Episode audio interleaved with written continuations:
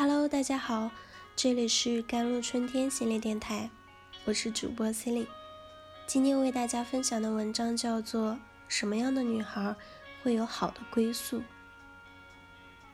在这个物欲横流的社会，有太多的诱惑，每个女孩都想嫁得好，而有些女孩盯着宝马跑车、爱马仕包包、奢侈品。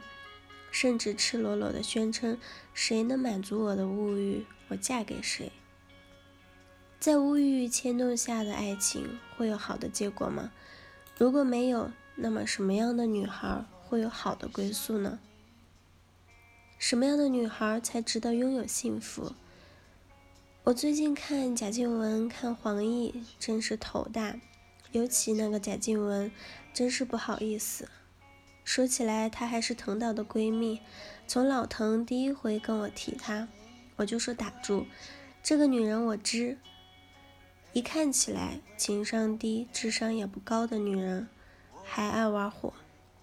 我批她不是在赞扬孙志浩，我觉得那个男人更是乐色中的极品。就是因为这样，万里挑一的极品都能被贾静雯挑中，可见。贾静雯有多笨？我想，钟爱的标准，女子要传统，这在哪里都不会错。所谓的传统，就是女主内相夫教子，夫妻相互扶持，艰难的时候互为依靠。我不是说女不可以主外，如果你能主外，也不要忘记自己主内的责任。一个家里没有女人的手势。照顾、温存、话语，实在不像个家庭。结婚前，无论你多么娇滴滴、受人宠爱，结完婚第二天起，就要换发、下厨、背负护袖的手套。你可以不做，但你不可以不懂。我这么解释，你就会明白，没有一个总总裁是凭空降临的，除非你是富二代，一点实干经验都没有的空降总裁。企业的命运就是倒闭，家庭也一样。一个根本不理解家里有多少事，每样事怎么安排的女人，结果家庭一定是倒闭。你当然可以以为婚姻是找个人照顾你一生，在你纯洁幼稚的时候，我只想反问一句：她又不是你的亲生母亲，凭啥要对你尽一生的义务？而且他如果有这样的责任心、有能力，那就显然能照顾好你，也照顾别人。你非要把自己放在一个从属甚至宠物的地位做老婆吗？你如果步入婚姻的起点认知就错了，那注定了你在错误的道路上行走。除了要学做老婆，还要学做母亲。老婆和丈夫之间还是平等关系。母亲，那就是孩子的脊梁和靠山了。你首先要行得端端正，其次要循循善诱，再次要博览群书，变成百科词典，最后还要力把山兮气盖世。无论你以前你多么的被人疼，有了孩子以后，你就与伟大二字结缘了。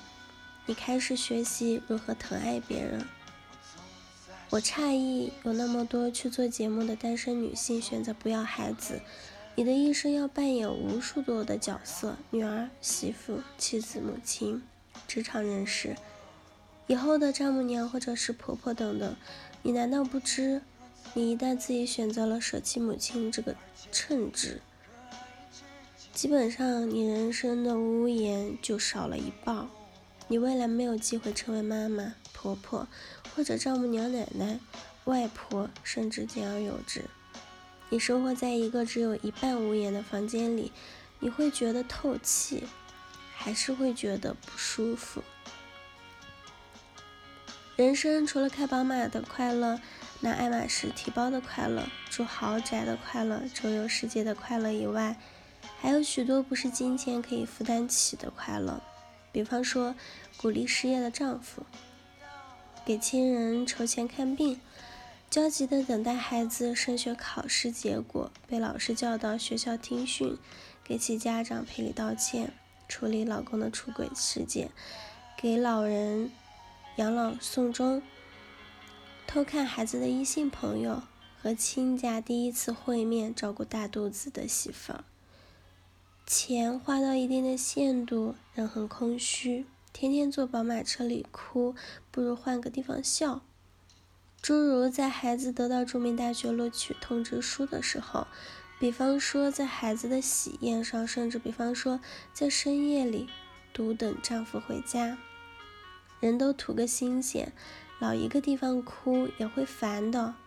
人生的真谛在哪里？在于服务于他人，照顾关爱他人，并从他人的笑容里得到满足。如果这也算是虚荣的话，肯定比令爱马仕要快乐。你如果是一个踏踏实实生活、努力为工作、寻求真爱。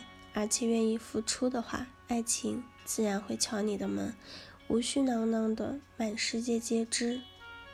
我这人天生好为人师，我就差跟归你们哈，你们就照我话做。